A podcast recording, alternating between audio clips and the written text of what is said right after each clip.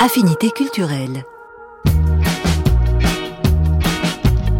Toufik Kakem.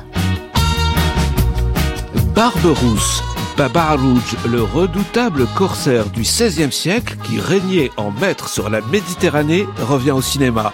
Plus félon et plus féroce que jamais, sauf quand il a en face de lui la belle Zafira, la dernière reine d'Alger. Pour incarner le légendaire pirate Dali Ben Salah, un acteur physique en pleine ascension, il est côté homme la dernière grande révélation du cinéma français. Affinité culturelle.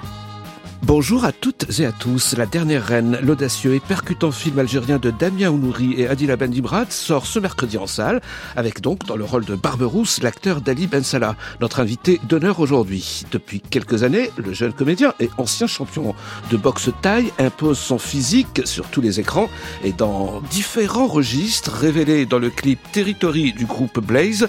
Vous l'avez peut-être aussi vu dans le dernier James Bond, Mourir peut attendre, ou au théâtre, dirigé par Olivier ou encore sur la plateforme qui a produit le dernier film de Romain Gavras, Athéna. Avec Dali Ben Salah, peut-on parler enfin de virilité positive quand l'air du temps favorise plutôt la critique des masculinités toxiques? Notre deuxième invitée, l'universitaire Maureen Lepers, nous éclairera à ce sujet, elle qui s'intéresse particulièrement aux stéréotypes de genre et d'ethnicité dans les représentations médiatiques. Bonjour Dali Ben Salah. Bonjour. Bonjour Maureen Lepers. Bonjour. Merci d'être venu euh, partager vos affinités culturelles avec nous en ce dimanche. Et on écoutera bien sûr dans cette émission Adila Benjimrad et Damien Ounouri, les réalisateurs du film La Dernière Reine.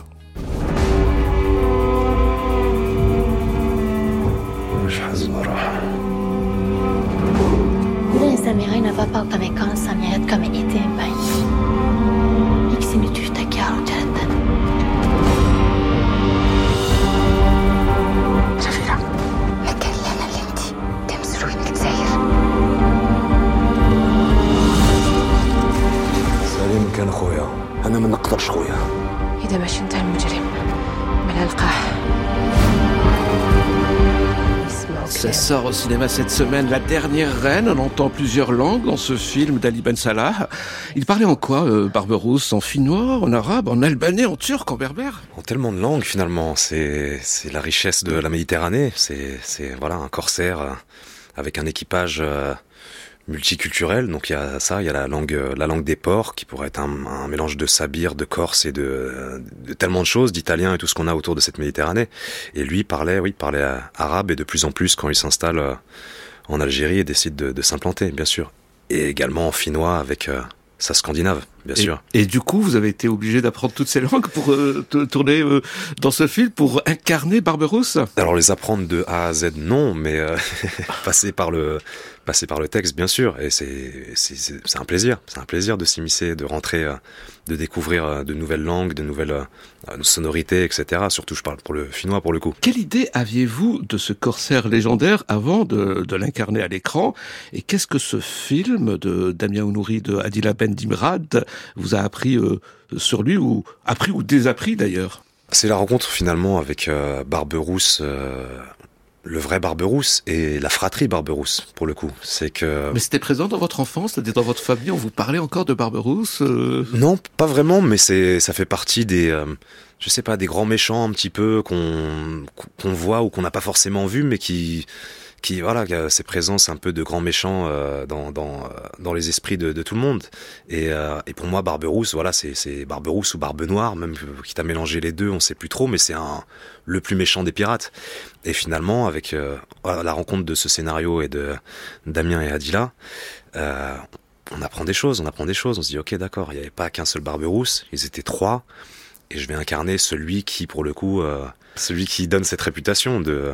Mais qui a un cœur, néanmoins. Bien sûr, bah ça reste un, ça reste un humain. Et finalement, c'est toujours un point de vue. Euh, Moi, je suis, je suis comédien, je suis acteur, donc je suis toujours l'avocat de mon personnage. En tout cas, c'est un film vraiment euh, incroyable, inattendu, venant de, de la part de, de réalisateurs algériens. Je résume brièvement l'histoire. Nous sommes en 1516. Les Espagnols qui ont abattu le dernier royaume musulman de la péninsule hispanique commencent à manifester des envies de conquête sur le littoral nord-africain. Le royaume d'Alger est ainsi menacé par les flottes espagnoles. Pour contrer les Espagnols, le roi Salim Toumi fait appel à Barberousse, le légendaire corsaire qui vole au secours des Juifs et des musulmans.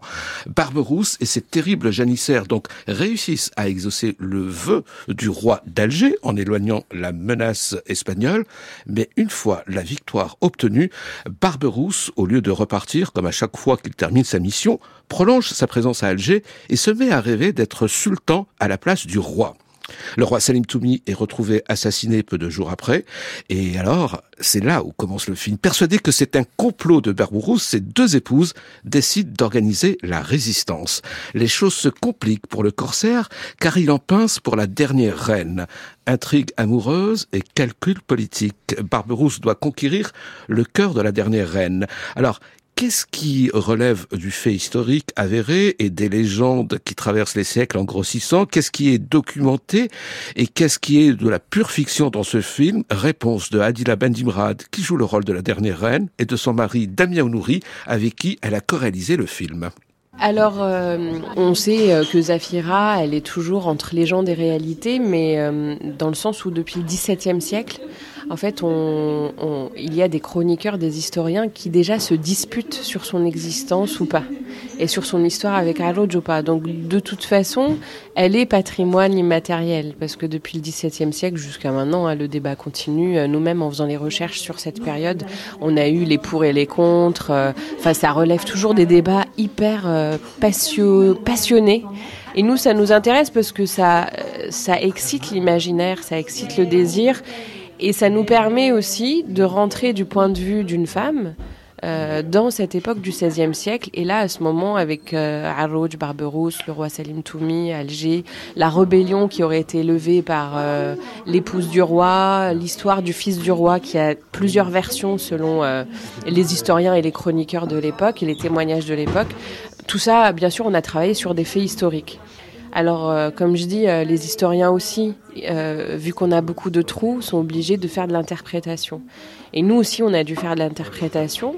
Et là, on essaye d'imaginer non seulement en étant cohérent, mais aussi en s'inspirant de chemins de femmes d'aujourd'hui, en s'inspirant du contemporain, en s'inspirant de ce que nous, on a envie de dire sur notre regard sur notre société où on vit, donc en Algérie, mais aussi notre regard sur le monde. J'ai croisé beaucoup les sources entre l'Algérie, l'Espagne et la Turquie. Ça m'a permis de trouver des faits historiques communs. Et là, du coup, ça je me permettais de dire, ok, ça c'est un fait avéré.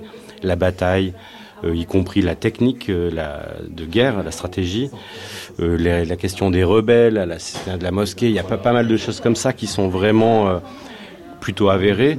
Et c'est vrai qu'après, Zafira, cette reine, est un peu un véhicule pour se promener dans cette période, sous l'angle du féminin.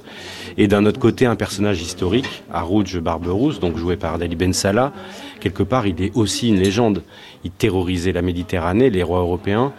Euh, C'était un super combattant manchot avec un bras en argent euh, sculpté à, à, Venise ou à Gênes. Et donc, on était dans la, la grande légende de tous les côtés. Et c'est ça qui était hyper stimulant. Alors euh, oui, dans la légende, dans les rapports de diplomates, notamment ce diplomate euh, français du XVIIe siècle, il raconte quand même une résistance, c'est-à-dire la reine refuse d'épouser ce, euh, ce Harout qui devient le maître d'Alger, et elle devient par conséquent un symbole pour les Algérois de, de résistance, pour ceux qui n'étaient pas encore euh, tout à fait chauds, on va dire, pour que Harout soit le maître d'Alger, parce que d'autres étaient pour. Et donc elle devient un peu ce symbole de résistance. Et c'est ça qui était intéressant. Euh, c'est comme si euh, elle devenait un peu un espoir, comme si elle devenait un symbole de, de, de, de résistance d'un monde qui va disparaître, ou en tout cas qui va changer. Alger va vraiment changer. Et euh, je crois aussi que c'est une période qui est assez méconnue finalement, parce que beaucoup de gens parlent du frère de Barberousse, qui sera beaucoup plus connu après. Là, on est vraiment dans les débuts d'un Alger qui va basculer d'une toute petite république euh, monarchique, république monarchique, c'est comme ça qu'on l'appelle euh, avec ce paradoxe, et qui va devenir de plus en plus Alger qu'on va connaître maintenant, le grand Alger, le grand port incontournable de la Méditerranée. Ouais.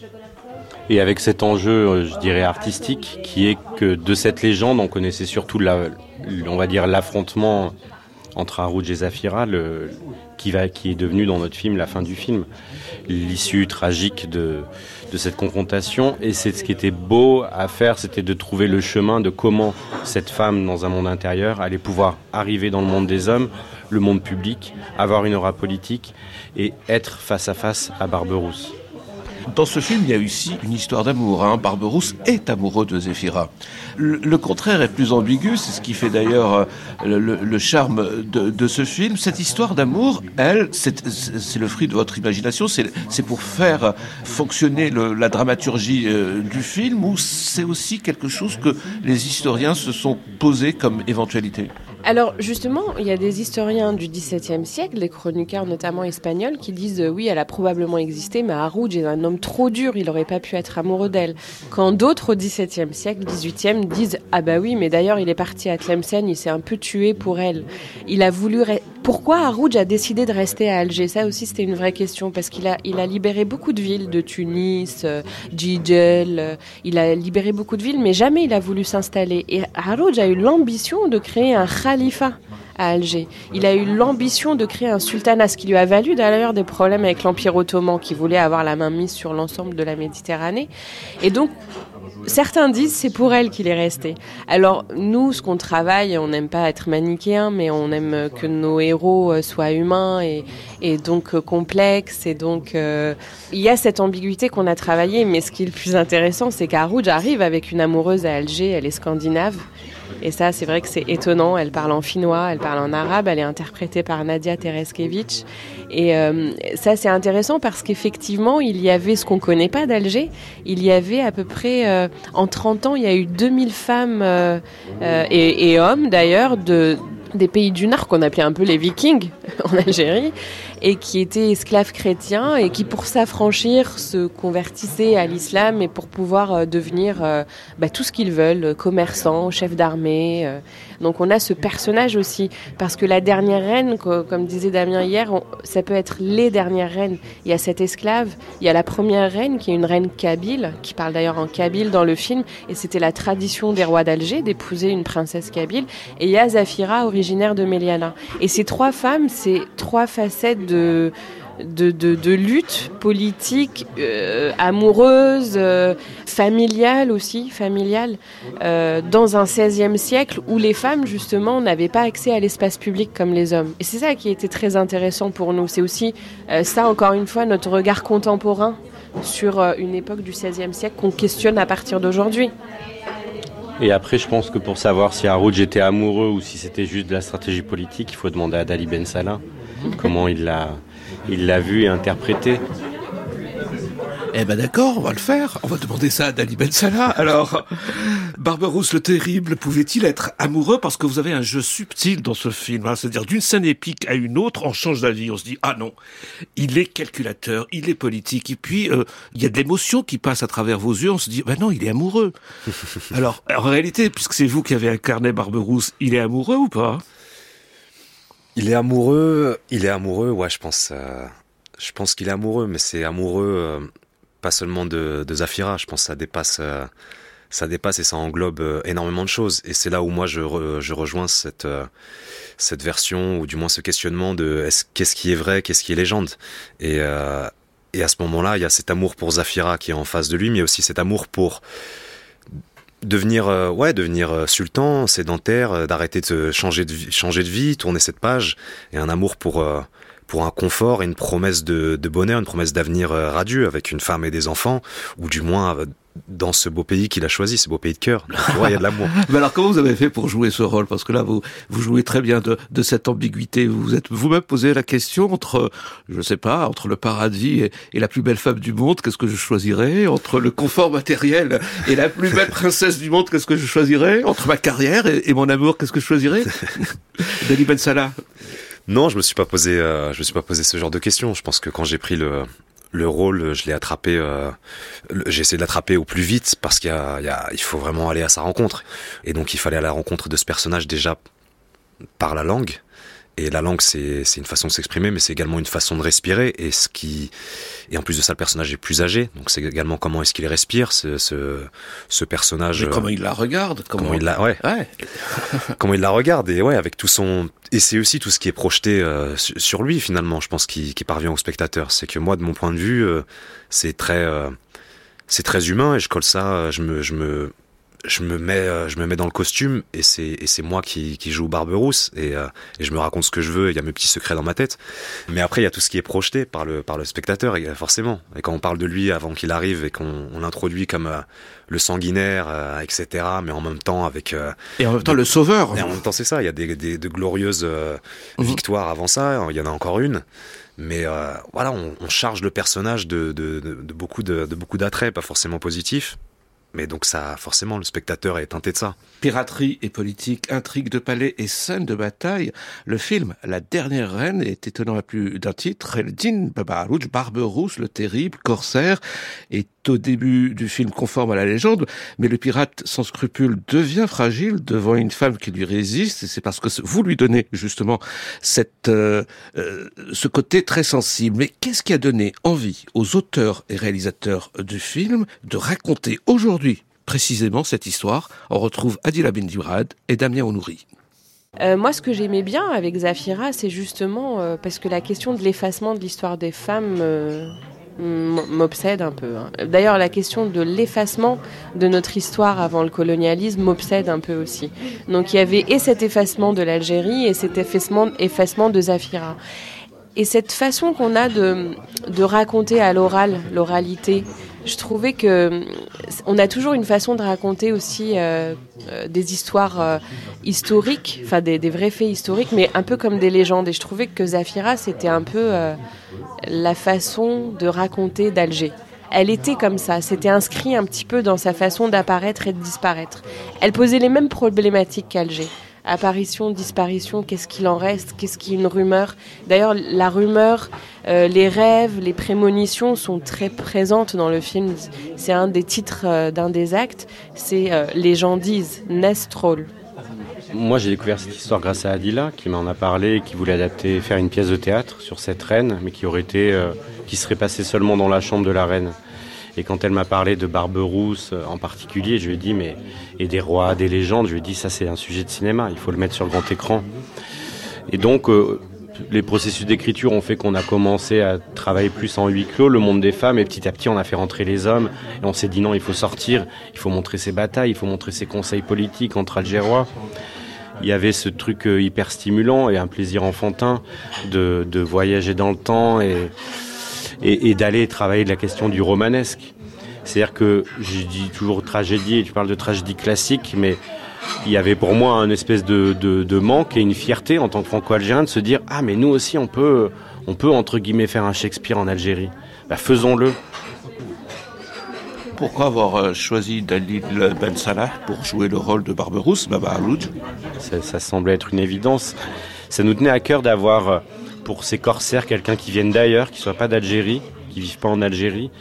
Et euh, on l'a découvert euh, dans le clip euh, Territory de The Blaze. Et quand on a su que c'était un comédien en plus qui venait du théâtre, c'était incroyable de découvrir ce comédien. On avait fait des essais il y a longtemps, je pense que c'était fin 2018, bien avant James Bond et Les Sauvages de Rebecca Zotowski. En tout cas, c'est génial, sa carrière a, a grossi, on peut même dire explosé, mais il est toujours resté fidèle à, son engagement sur le film. Il nous a toujours réservé trois mois de tournage en Algérie et euh, il est venu plein de fois aussi pour répéter. Donc c'est le film existe grâce à lui, entre autres. Oui, moi c'était quand j'avais vu le clip de Territory et je m'étais dit, euh, on, cherchait des comédiens et je, je m'étais dit avec Damien, je dis mais regarde en fait il revient sur Alger, il y a une espèce de reconquête de son territoire, de son histoire. C'est aussi un peu ce qui est émouvant quand je vois Dali puisqu'il est euh, franco-algérien et il y a quelque chose comme ça dans cette énergie un peu de Harrouj, c'est-à-dire comment, euh, comment reconquérir, comment euh, redevenir légitime là. Et donc il a fait un travail de langue qui est exceptionnel parce que lui il parle plutôt en kabyle et donc il, il a parlé en arabe comme euh, Harrouj avait appris. Et il a ce petit accent, mais il parle parfaitement. Enfin, il a. Non, mais il est exceptionnel. Et, c'est un grand combattant. Le corps est très important euh, dans le film et dans notre façon de travailler avec les acteurs. Euh, c'est aussi euh, un travail de langue qu'il a fait qui est exceptionnel et qu'il a gagné maintenant. C'est tout bénéf pour lui. Ça lui appartient maintenant, cette langue qu'il maîtrise tellement bien maintenant. Et puis c'est un acteur, comment vous dire, à un moment c'est super d'avoir des bons acteurs sur un film. Hein. ça monte le niveau des scènes. Oui, oui, ben Dali, il, est, il est caractérisé pour moi dans son jeu par sa puissance puissance et finesse à la fois, ce qui est quand même euh, très beau pour euh, interpréter ce personnage qu'on voulait super combattant et en, même temps qui allait se fissurer face à cette femme et face à, face à son désir de construire son sultanat. Euh, il y a la chose, moi, que j'ai beaucoup travaillé avec lui, ou que je lui ai donné quelques clés pour que, que lui a travaillé plutôt que moi, c'est cette question de maturité et d'âge. Il joue un personnage qui a une dizaine d'années de plus que lui, euh, donc il fallait travailler ces couches de temps, d'expérience. Et euh, parce que Dali est très sportif, combattant, donc très vif, et travailler un peu cette espèce de fatigue qui allait représenter, parce que c'était notre interprétation, pourquoi Barberousse devient sédentaire après 20, 25 ans de bateau. Donc il fallait travailler un peu cette usure, peut-être dans la courbure du, du dos, euh, une espèce de fatigue et euh, aussi une espèce de, de maturité par rapport à son groupe de corsaires qui mène il a cette autorité sur ses hommes, mais qui n'est pas en train d'imposer ou dans une structure, on va dire, pyramidale du pouvoir. Un truc assez horizontal, mais on sent que c'est lui le patron. Et ça, il y a ce truc, et c'est lui qui donne le là un peu à son groupe. Pour moi, en tant que réalisateur, euh, Adila Dali, j'ai l'impression de conduire des Ferrari. J'ai rien à faire, juste à regarder. Tu m'as comparé à une Ferrari, j'adore. Bon, on laisse le couple dans leur, dans leur dispute conjugale, Adila Benzibrad et Damien Oulouri, réalisateur euh, donc euh, du film euh, La Dernière Reine. Et Adila Benzibrad, c'est bien sûr l'interprète principale face à vous, Dali Ben Salah. Elle est la dernière reine d'Alger. Vous êtes Barberousse. Et c'est vrai que vous jouez un rôle d'un Barberousse vieillissant. Donc vous avez aussi travaillé sur, sur cela, les années qui passent. Absolument. Et et finalement, euh, le costume, euh, le, le, les répétitions, et j'étais, enfin, faut dire que les costumes, ça, ça fait son poids. Jean-Marc Myrté euh, au costume s'interdisait pas de rajouter toujours une couche supplémentaire qu'on ne verra pas forcément, mais ça commence à peser. Et quand Damien parlait de de, de de comment dire de d'avoir le dos un peu affaissé finalement ça peut venir de ça aussi. C'est trop de costumes trop de trop de, poids du textile et aussi le bras le bras le bras de Harouj qui euh, il est manchot donc il, est manchot voilà. donc il a un, bras métallique. Il a un bras métallique qui est à la fois un objet euh, un objet d'orfèvrerie et en même temps euh, voilà qui, qui il y a on n'est pas sur Iron Man non plus mais il y a, il y a de la technologie de l'époque de pointe. Et et tous ces éléments font que finalement quand on, quand on passe au au HMC, du moins au, maquillage et à, l'habillage. Une fois qu'on a, a terminé avec ça, qu'on a le costume, qu'on a voilà, qu'on est, qu'on a la tête qu'on a, on se regarde dans le miroir ou pas, mais on se sent euh, barbe rousse. Et euh, et de toute façon, même en Algérie, sur le tournage, euh, les figurants ou les gens de, du plateau, il y avait les regards qui changeaient tout de suite. Entre, on a vu Dali ce matin et maintenant, une heure ou deux heures après, on voit, on voit Harouj. Alors justement, racontez-nous, retourner à Alger pour tourner dans un film algérien, qu'est-ce que cela représente pour vous qui êtes né euh, en France, Dali Ben Salah? Quand le Dali Ben Salah devient Dali Ben Salah, qu'est-ce qui se produit? Vous êtes en terrain connu, familier, étrangement familier, lointainement connu? Euh, C'est un mélange de tout ça et c'est... Euh, et c'est surtout, surtout et avant tout magnifique. C'est et encore une fois avec ce projet, c'est comme disait Damien, ça, ça a commencé en 2018 cette histoire avec le casting, et c'est resté dans un coin de ma tête de voilà un peu euh, même si ça se floutait par moments parce que j'étais sur d'autres projets mais j'avais quelque chose qui, qui restait de Pirates des Caraïbes au bled quelque part quelque chose comme ça quoi. Et, et donc c'est très ambitieux c'est très ambitieux c'est une histoire euh, une histoire magnifique dans une période euh, voilà de qu'on on, on, en rêve quand on a un gosse ou quand quand on a un acteur on a envie de faire du c'est la beauté de ce, ce métier aussi. C'est euh, Damien qui, qui m'appelle et qui me dit ça te dérange pas de venir sur Alger euh, début janvier pour faire des, des, des essais d'équitation, etc. Je dis bah, bah oui, bien sûr. Bien sûr, avec plaisir. Et Mais on s'intègre vite euh, dans cette ville, Alger, quand on vient de, de France, quand on est né à Rennes. Pour moi, oui. Pour moi, oui. Il n'y a pas de, il y a pas eu de, il n'y a même pas eu de sas de, de voilà ou de temps d'adaptation finalement parce que j'ai eu la chance de, de faire beaucoup d'allers-retours euh, en Algérie.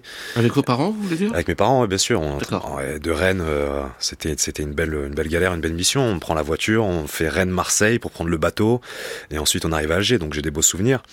Ah, vous n'avez pas échappé à, à euh, au tonton du bled, quoi. Bien sûr, ah, bah, je connais ça, la galerie, euh, voilà, la voiture surchargée. Je voyais plus mon frère parce qu'il y avait trop de choses entre nous, trop de, trop de cabas, trop de, trop de valises. Et c'est plutôt pour vous la corvée que d'aller au bled Non, franchement, pour le coup, non. C'est, on s'est tout de suite rendu compte de la chance qu'on avait parce qu'on, dans, dans Rennes, on est dans on vient du sud de Rennes, voilà, donc c'est on est entouré de, de béton et de se retrouver en Kabylie euh, entouré de, de montagnes et à perte de vue, et voilà, même, même quand on s'ennuie, finalement, on se dit quand même, on s'ennuie, mais on s'ennuie ailleurs, quoi. On s'ennuie ailleurs. Et on sait que tout le monde n'a pas voilà, la chance euh, ou l'occasion de partir en vacances, du moins, et en plus de ça, de changer de pays. Et nous, on traverse la Méditerranée, on rencontre euh, et on, et on voit notre famille, euh, parce que la majorité de ma famille est en Algérie. Donc c'était toujours un plaisir. Et ouais, c'est, un mois ne suffit pas à chaque fois, on a envie de rester plus longtemps. D'autant plus que euh, Alger représente quelque chose de très très important dans votre carrière d'Ali Ben Salah, car tout a commencé comme ça.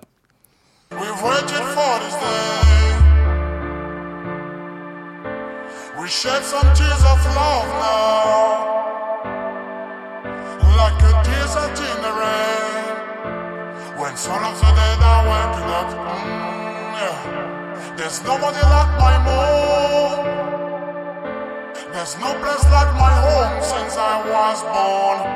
When I was young, the flavor is so strong. I've missed it so long now.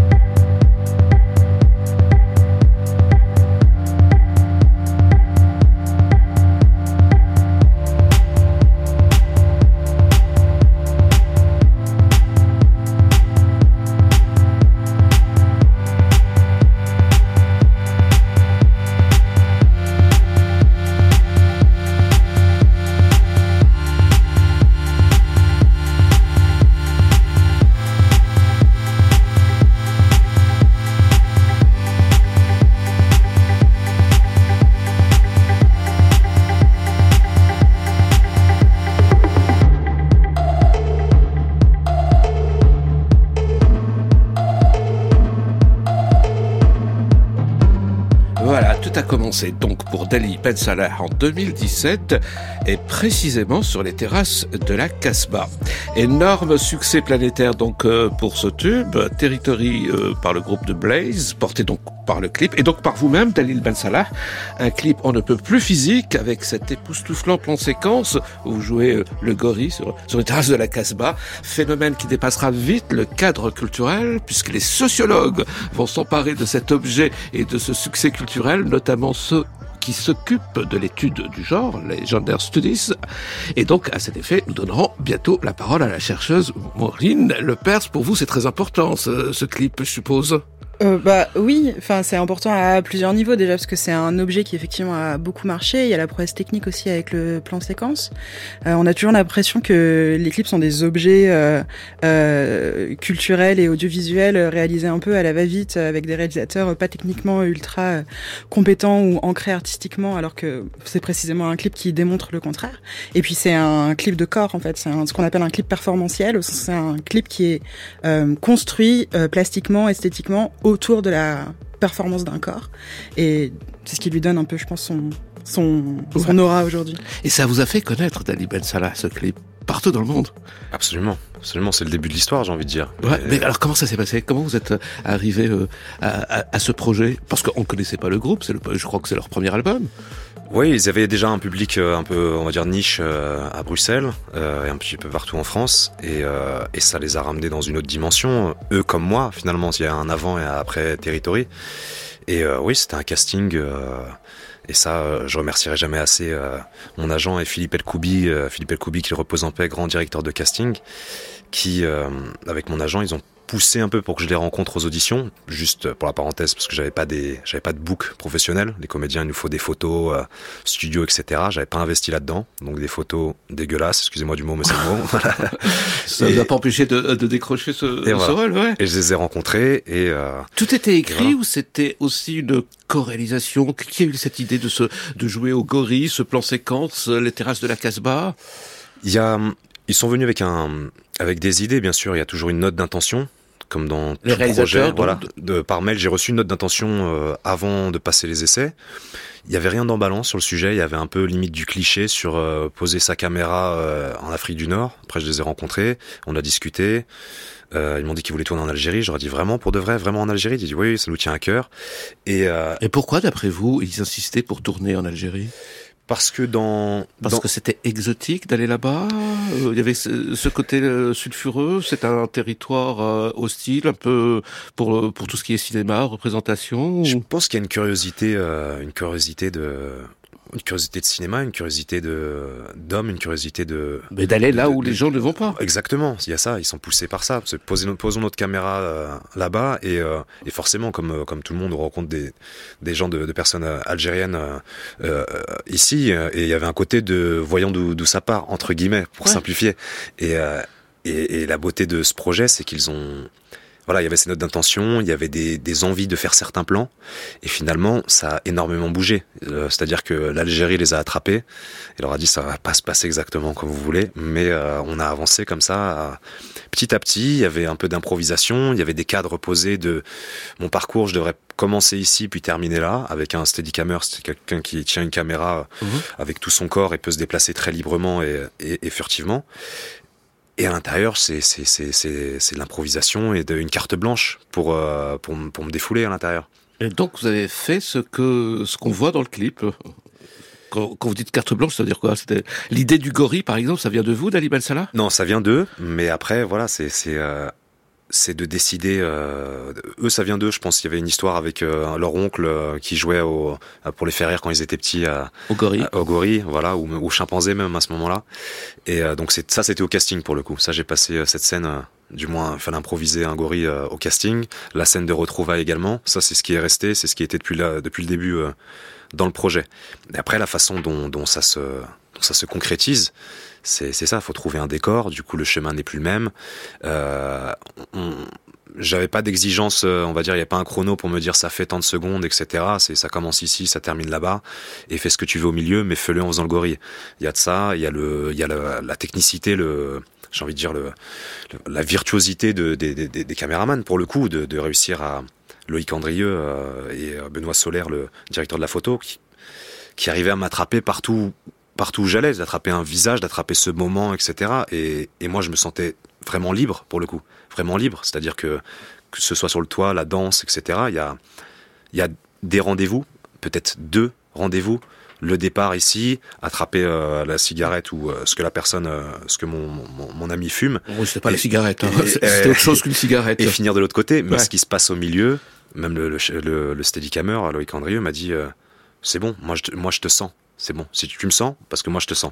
Et Avec le succès de ce clip, euh, il y a eu donc euh, des différentes euh, interprétations. On va en parler euh, avec Maureen Lepers parce que c'est c'est une représentation euh, assez particulière, mais qui raconte bien notre époque.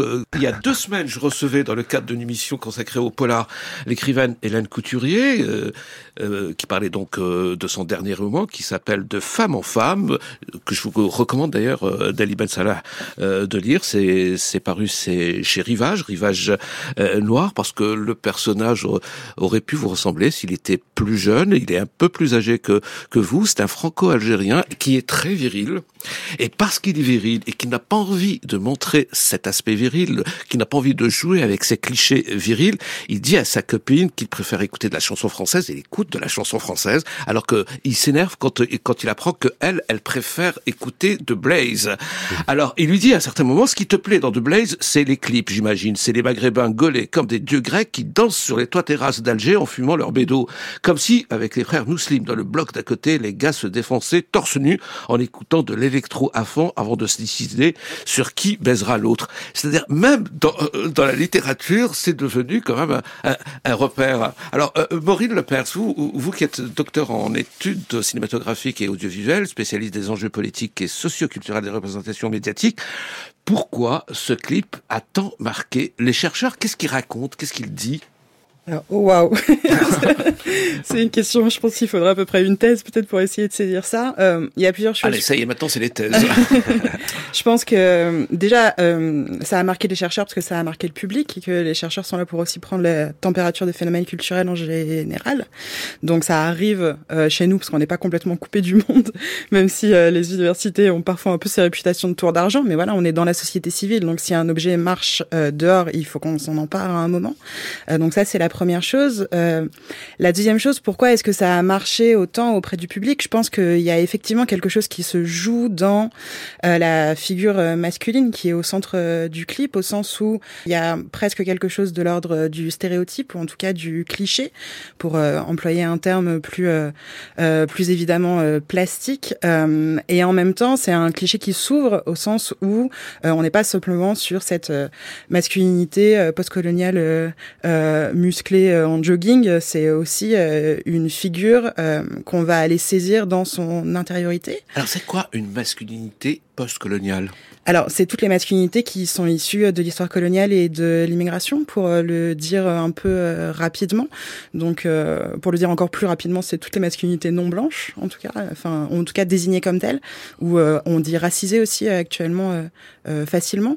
Donc, c'est toutes ces masculinités qui sont associées à la fois à une histoire des subordinations et des dominations, parce qu'il y a eu toute l'histoire coloniale, et puis qui sont aussi, à cause de l'histoire coloniale et des, de ses prolongements, notamment culturels dans l'imaginaire qui sont associés à euh, des imaginaires un peu exotisants, etc. Et je pense que le clip se saisit de ça d'une façon qui est assez intelligente, à la fois euh, plastiquement et euh, dans ce qu'il propose à partir du personnage masculin. Comme disait Dali Ben Salah, parce que ça renverse les clichés en tout cas, ça essaye de renverser les clichés. Après, est-ce que euh, montrer un homme qui pleure, c'est pas un nouveau cliché du euh, du 21e siècle? En tout cas, il y a une tentative euh, d'ouvrir la figure au centre du clip, qui peut expliquer aussi que pour un certain public, ça ait pu avoir une certaine force et plastique et émotionnelle.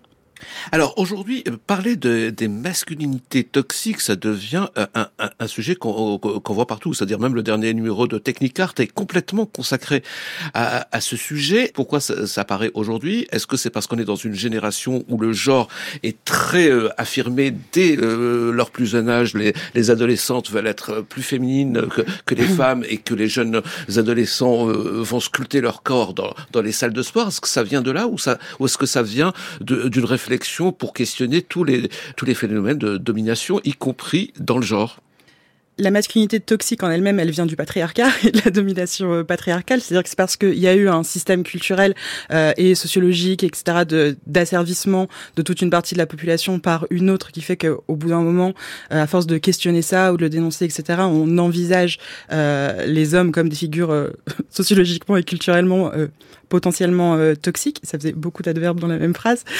Désolée, c'est un tic universitaire. Euh, donc il y a, y a ça déjà. Ensuite, on est à une période qui est une sorte de tournant un peu euh, socio et culturel. On est dans une ère euh, post-MeToo où le comment dire les travers des sociétés patriarcales qui n'étaient pas du tout inexistants avant, mais en tout cas ont été révélés comme tels, c'est-à-dire ont été révélés comme des problèmes. et de facto, les hommes euh, se trouvent obligés, euh, non plus seulement dans des sphères un peu euh, fermées ou spécialisées, ou non plus seulement au sein d'institutions comme l'université, où vraiment la question du genre, des féminités, des masculinités est, est, est prise en compte depuis au moins les années 70.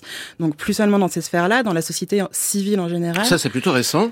Voilà, les hommes désormais sont obligés de faire une sorte de travail d'autocritique et de faire face au fait que voilà, 90% du temps. Vous avez fait votre autocritique, Dali Salah, au fait Est-ce que vous avez fait votre autocritique Autocritique? Bah oui.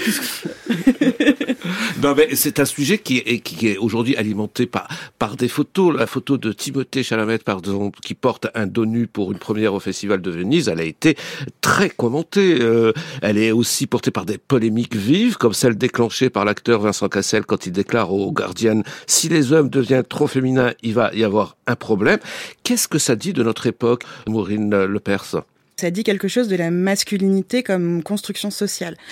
C'est-à-dire que le, on a coutume de définir le genre comme étant euh, une construction sociale qui se superposerait au binarisme sexuel, alors même qu'en fait le genre engendre plutôt le, le binarisme sexuel et que c'est quelque chose qui est toujours performé, toujours une construction, toujours quelque chose qui a besoin d'être maintenu ou de se maintenir. Euh, les propos de Vincent Cassel, à mon avis, euh, euh, exemplifient bien ça, au sens où il y a cette idée que si d'un seul coup le masculin n'est plus quelque chose allant de soi, c'est-à-dire quelque chose de plus ou moins naturel, à ce moment-là, on va avoir un problème puisque c'est euh, tout, euh, tout le binarisme sexuel qui est en fait au cœur de la société occidentale qui est euh, en train de s'effondrer. Donc la masculinité, mais comme la féminité, mais la masculinité selon des, modalités un peu particulières, c'est quelque chose qui a toujours besoin d'être réactualisé et c'est précisément parce que il y a cette capacité à se réactualiser constamment, notamment à travers les productions culturelles comme le cinéma, les séries télévisées, les clips, etc. Tout ça, c'est une même machine c'est une même technologie du genre.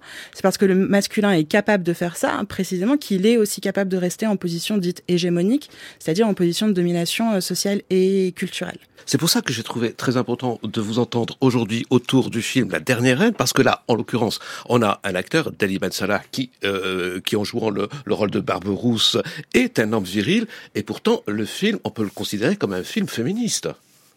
Vous l'avez vu d'ailleurs. Oui, je l'ai. Je l'ai Alors qu'est-ce que vous en pensez, Maureen Lepers Peut-être que vous n'avez pas le même avis que nous. Hein.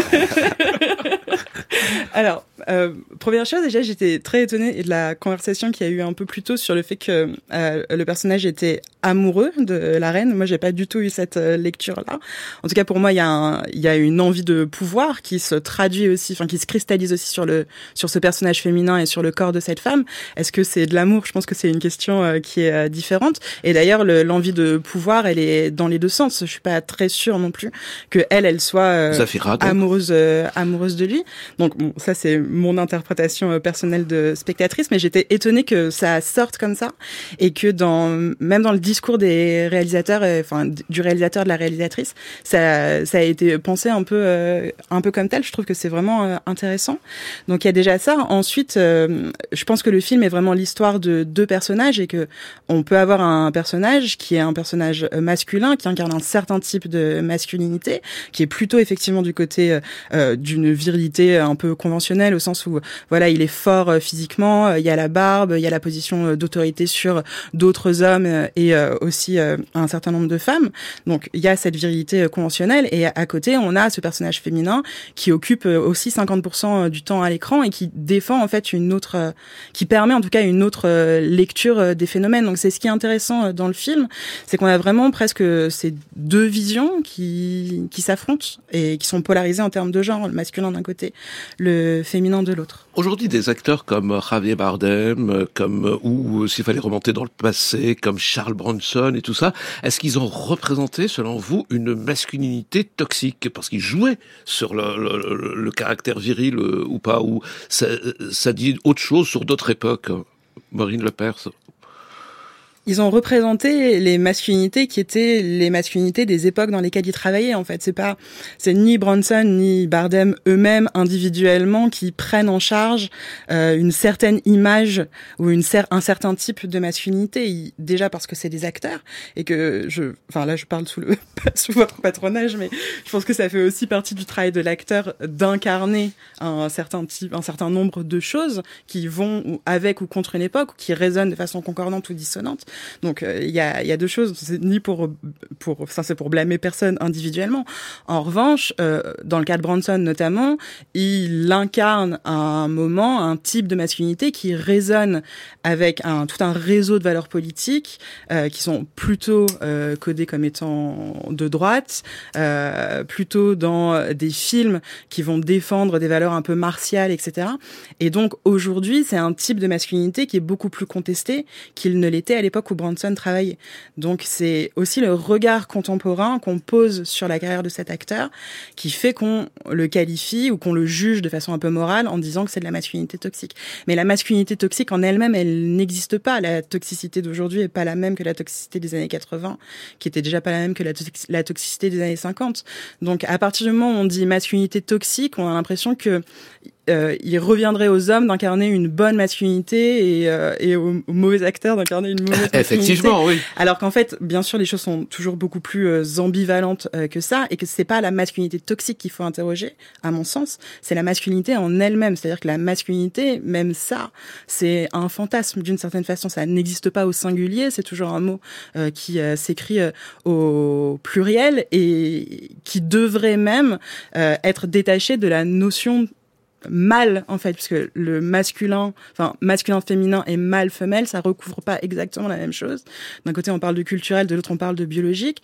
Et même quand on parle de biologique on parle déjà de culture parce que qu'est-ce qui a fait la différence entre mâle et femelle?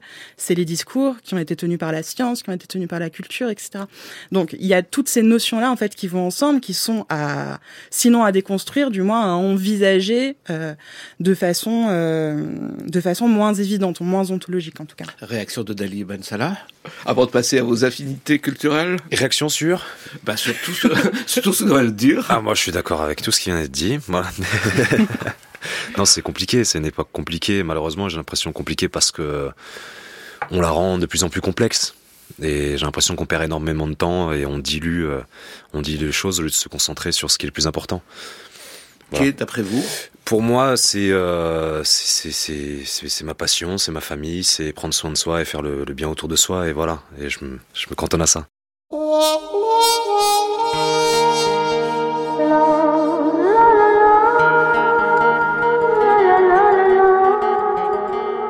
Affinité culturelle. Les films de ma vie. Dali Ben Salah, 31 ans, comédien, actuellement euh, à l'affiche de La Dernière Reine, le film de Damien Onouri et de Adila Bendimrad. Quels sont les cinq films les plus importants de votre vie? Allez, on commence. Par l'enfance, par exemple. On commence par l'enfance avec Miyazaki. Et euh, j'en choisis un, je dis Princesse Mononoke. Princesse Mononoke parce que c'est un des premiers films que, que j'ai pu voir sur grand écran. Et j'ai été euh, subjugué et pris par cette histoire. Et je le suis encore parce que c'est un film qu'on peut voir à, à tout âge et, euh, et il se passe euh, toujours quelque chose de différent. C'est une fable. C'est une fable à plusieurs, euh, plusieurs lectures. C'est magnifique. Qu'est-ce qui vous a touché dans ce film alors? La malédiction, la, la, et sa violence, et il y avait quelque chose aussi de la fable écologique que j'ai compris plus tard, bien plus tard, mais euh, il, y y a quelque chose, le pouvoir de la nature, la nature qui est plus forte que l'homme, où la nature et l'homme se rencontrent dans, dans l'amour et dans, et dans le conflit, et c'est c'est ouais, c'est d'une richesse euh, inépuisable euh, l'univers de Miyazaki. C'est Vous avez pleuré Ou du moins, est-ce que vous allez oser dire à la radio que vous avez pleuré Dali Ben À ce moment-là, euh, ouais, je devais être assis très très proche de l'écran, donc ça a dû me brûler les yeux. J'ai peut-être avoir une petite larme à un moment de d'inconfort, mais euh, deuxième film. Là, on est à la sortie de l'enfance, le début de l'adolescence. Gladiator, très beau souvenir de de cinéma et celui-ci je me souviens l'avoir vu euh, le film de Ridley Scott de Ridley Scott bien sûr ouais avec Russell Crowe. Je l'ai vu euh, sur grand écran à Quartier d'été à Rennes. C'est un très beau festival euh, gratuit qui est dans le parc des Gailleuls avec des scènes des scènes pour les artistes et aussi ces moments de cinéma en plein air. Et voilà on était tous assis sur l'herbe et et boum Gladiator. Et j'avais pas vraiment l'âge de le regarder je crois. Et je sais plus combien interdit au moins de combien c'était mais mais c'était frappant. Mais c'est marrant parce que maintenant qu'on en parle, il y a aussi une histoire de malédiction ou de tragédie dans ce film. Et c'est peut-être ça qui m'a touché. C'est peut-être que c'est la tragédie de voilà de ce personnage qui, qui est au plus haut, qui, qui tombe retombe au plus bas et qui se relève, mais n'arrivera jamais à retrouver la vie la vie d'avant. Et c'est une tragédie merveilleuse. j'ai haï très longtemps, euh, comment il s'appelle déjà, ce qui a joué le Joker également. Euh, Joachim Phoenix Joaquin Phoenix. Je l'ai haï très longtemps à cause de, de son Ah ouais. rôle dans le film. Bah, Vous êtes sensible, finalement, Dalil Blaza. Ou vous étiez sensible Je le suis, bien sûr. Non, je pense que c'est important d'avoir une sensibilité pour faire, euh, être du moins en accord avec sa sensibilité pour faire ce, ce travail. Troisième film, là, vous êtes adolescent. Et on vous emmène au bled, sans doute. Ah, il était une fois dans. D'un Jamel Ben Salah. Alors, avec un lien de, de parenté, je suppose, ou, ou pas? Je ne sais pas vraiment. Peut-être que oui, peut-être que non. Mais euh, voilà, je pense que les Salah, il y en a plein. euh, il y en a plein de d'est en ouest, euh, presque au- jusqu'au Maroc et, et en Tunisie. J'ai ouï dire qu'il y en avait. En passant par la Bretagne. En passant par la Bretagne, en passant par le sud de la France, de un peu partout. Je- si, si même j'écoute la famille, il y en a à New York, il y en a voilà, à Sydney, il y en a partout.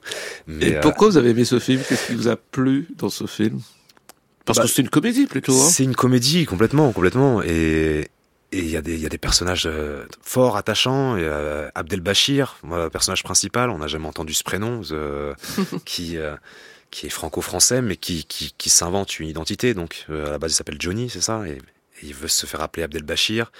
Il est très très blond et, euh, et voilà, il y a ce, ce- cette quête un peu ou cette imposture. euh, Ça correspondait euh, justement à votre quête identitaire à ce moment précis de votre adolescence, euh, d'Ali Ben Salah? De près ou de très loin, peut-être que peut-être que ça faisait à quelque chose, mais euh, mais bon, quand je retiens ce film, moi c'est c'est c'est énormément de rire et voilà, et c'est et c'était un plaisir même de j'étais avec mon père, je me souviens qu'il était à, à côté de moi dans la salle, qui riait aux éclats de voir parce que voilà, il y avait ces ces moments ces moments où on traverse en bateau dans le film et ça nous ça tout de suite ça nous parle. Et euh, et les blagues à l'algérienne, euh, voilà, je me souviens d'un passage tout simplement un douanier qui euh, qui parle à un un, un des passagers euh, parce qu'il y a un retard énorme, voilà.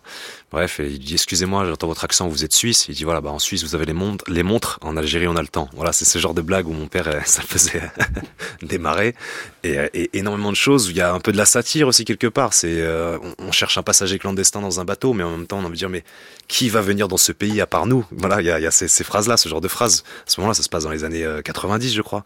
Pas la meilleure époque pour euh, traverser le- la Méditerranée. Et, euh, et voilà, il y a énormément de choses et je trouve ce film très riche et je pense que c'est ça connecte avec de l'intime tout simplement. Votre quatrième film est aussi un film qui a un lien avec l'Algérie, 100% Arabica, 100% Arabica de Mahmoud Zemouri. de Mahmoud Zemouri qui Pourquoi? Parce qu'il y a les deux stars de, de rail de l'époque. chez Mami chez Khaled, et ça participe à ça. Il y a un peu un côté presque comédie musicale euh, du film. C'est ses souvenirs de de, de, de, VHS, euh, voilà, dans, dans le salon avec la télé, euh, les cassettes. Et ça fait partie des films préférés de, de l'enfance, c'est les films qu'on peut regarder en boucle. Et on comprend pas toute l'histoire euh, au moment où on le regarde, mais mais on est happé par ce qui se passe et, et voilà, il y a la musique et, la trajectoire de ces deux personnages qui se retrouvent, qui se retrouvent. Il me semble que c'est dans les bidonvilles de Nanterre à l'époque. Et voilà, c'est un film qui m'a touché énormément. Et enfin, pour terminer, un film que vous avez aimé euh, récemment. Alors là, c'est plus du tout une comédie. La loi de Téhéran de Saïd Ourstaé, Ouais, le film iranien, qui euh, qui est un polar noir, euh, sociologique, incroyable. magnifique polar. Et d'ailleurs, euh, j'étais dans le jury de Reims Polar euh, il y a peut-être deux ans maintenant, euh, et donc on lui a remis le, le grand prix, euh, le grand prix du jury à l'unanimité. Et euh, Jacques Weber en directeur de en président du jury. Et ouais, je pense que c'est un des, derniers films avec lesquels j'ai euh, autant euh, j'ai autant été happé, happé par ce qui se passe, happé par ce qui se passe. Et j'ai entendu dire en plus de ça que ça commençait sur un, c'était un peu une volonté de documentaire sur les conditions carcérales à, l'origine. Et euh, voilà, il, se passe énormément de choses. C'est un polar, c'est d'une d'une violence parfois sourde et et, parfois qui nous est donnée comme ça, jetée en pâture quand on est en prison avec cette surpopulation carcérale qui inhumaine euh, au maxi inhumaine au maximum. Et il y a aussi ce petit truc en plus qui fait qu'on avance dans un film et on a l'impression qu'à tout moment ça peut vriller. Et c'est là où c'est beau pour le coup parce que ça peut vriller du côté de la police comme des malfrats entre guillemets. Il y a y a ce côté où à chaque minute, on se dit mais qu'est-ce qui va se passer? Il va, quelqu'un va tuer quelqu'un d'autre, quelqu'un va s'évader, quelqu'un va faire une bavure, et on est tenu par ce film comme ça tout du long. Il y a un moment où on se fait, on se fait prendre en otage carrément, j'ai envie de dire, et on est content de l'être parce que cette histoire, on, voilà, on a, on l'a pas encore vue. C'est, tout nouveau, c'est du, cinéma iranien, et j'aime beaucoup ce cinéma. Et, et voilà, pour moi, c'est une des, des perles de ces dernières années. C'est-à-dire que si on vous proposait euh, de choisir entre Hollywood et, Téhéran, euh, entre Tarantino et Saïd Roustey, vous choisiriez d'aller où pour tourner euh, Dali Ben Salah? Bah, Je serais en galère, hein. franchement, je serais, je serais vraiment en galère. Je me poserais la question très longtemps et, et, c'est avant tout le projet qui, qui, qui, fera le choix. Donc il faudra une connexion avec le cœur, avec les tripes. Et voilà, ce sera un choix, un choix de, passion plus que de réflexion. On dit souvent de vous que vous êtes un acteur physique parce que vous avez été sportif, vous avez même été champion de boxe taille, vous avez été obligé à 19 ans, suite à une blessure, d'abandonner ce sport. Est-ce que ça a été douloureux pour vous? Est-ce que vous auriez préféré continuer euh, dans la carrière sportive, quitte à ne jamais euh, euh, changer de monde et arriver au cinéma en passant par les cours Florent d'Ali Ben Salah? Douloureux, non, de, de s'arrêter parce que, enfin, si, quand même un peu, parce que j'avais des plans, je devais partir en Thaïlande pour m'entraîner dans un camp, etc. et, euh, et accélérer les choses. C'est un passage obligatoire, la Thaïlande, quand, quand on fait du Muay Thai en France. C'est parce qu'on peut combattre beaucoup plus fréquemment, toutes les semaines si on veut, même euh, tous les trois jours. C'est très très euh, réglementé en France, ça on avance très très lentement. Et, euh, et la Thaïlande, c'est le passage obligatoire. Donc j'ai raté ça, c'est le, le, le, principal regret, on va dire. Ça a été une déchirure ou ça a été un, un, un épisode difficile, mais pas plus que ça? J'ai très vite très vite digéré, euh, très vite digéré, euh, et en même temps, je suis retourné très vite à l'entraînement, faire ce que je pouvais, même si c'était quasiment rien. Mais ça m'a permis de me poser, comme j'ai jamais pu me poser dans ma vie, euh, même si j'étais très jeune, mais j'avais jamais eu un temps de, de pause, presque un confinement, même maintenant que tout le monde l'a vécu. un moment on est seul face à soi-même et on se dit, c'est qu'est-ce que ma vie, qu'est-ce que je, quel est mon futur? Et là, j'ai pu me retrouver face à moi-même et me dire que, ok, j'ai choisi cette vie, les études, je fais le minimum syndical, la boxe taille, je m'investis au maximum. Et donc, finalement, mon, mon but dans la vie, c'est quoi? C'est d'arriver le plus loin possible en boxe taille Oui, mais après ça, c'est quoi? Qu'est-ce qui se passe? C'est limité. C'est, un, un métier, c'est un sport très dangereux. Ça peut s'arrêter du jour au lendemain, même si on est surentraîné. Et voilà, j'avais, euh, je, je, sentais que j'avais des rêves qui pouvaient naître, mais je savais pas encore lesquels. Et je commençais avec ce, ce temps de pause à comprendre que que c'était pas dans le, la professionnalisation, euh, du moins de, de faire et le cinéma est arrivé comment? Cette envie d'aller, de monter à Paris, euh, de, de s'inscrire au, au, cours Florence, c'est arrivé comment d'Ali Ben Salah C'est arrivé une année où on n'est pas parti en Algérie et euh, ma mère nous a fait un très beau cadeau à mon frère et moi. On est parti, euh, on est parti faire un stage d'une semaine au cours Florent, voilà, et en même temps on était euh, chez les cousins à Paris. Donc on a fait, euh, on a fait ce, ce stage.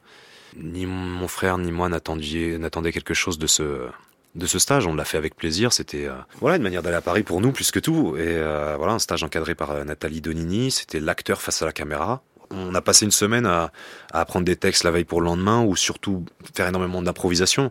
Et juste, moi, j'avais ce moment privilégié avec mon frère et une sorte de, de, de petite classe, voilà, de, de, personnes qui viennent des quatre coins de la France. Et j'en ai gardé un très bon souvenir. Il y avait quelque chose de forcément, c'est une école, quelque chose de la formation.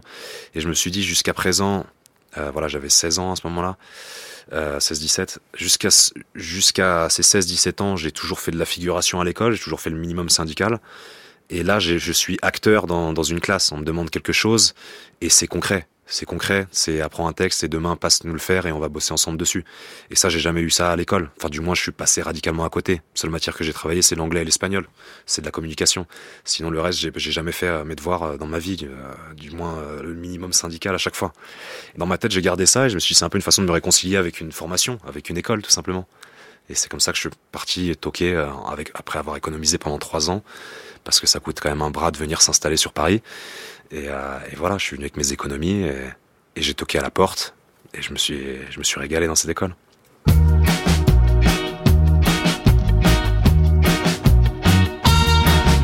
Affinité culturelle. Toufik Kakem. À retrouver sur franceculture.fr et l'appli Radio France. Merci beaucoup Dali Ben Salah d'être venu aujourd'hui partager vos affinités culturelles sur France Culture. Vous êtes au cinéma en ce moment dans, bah, dans le film de January, il est, encore à l'affiche. Euh, je verrai tous vos visages et à partir de mercredi, dans le film de Adila Bendibrad et de Damien Honouri, c'est-à-dire La Dernière Reine. Merci d'être venu. Merci beaucoup, Maureen Lepers, d'être venue nous accompagner et partager aussi vos connaissances et vos affinités avec nous. Cette émission a été préparée avec Madiaïch et Marceau Vassi, réalisée par Vincent Bouchard, avec aujourd'hui à la prise de son Marie-Claire Oumamadi.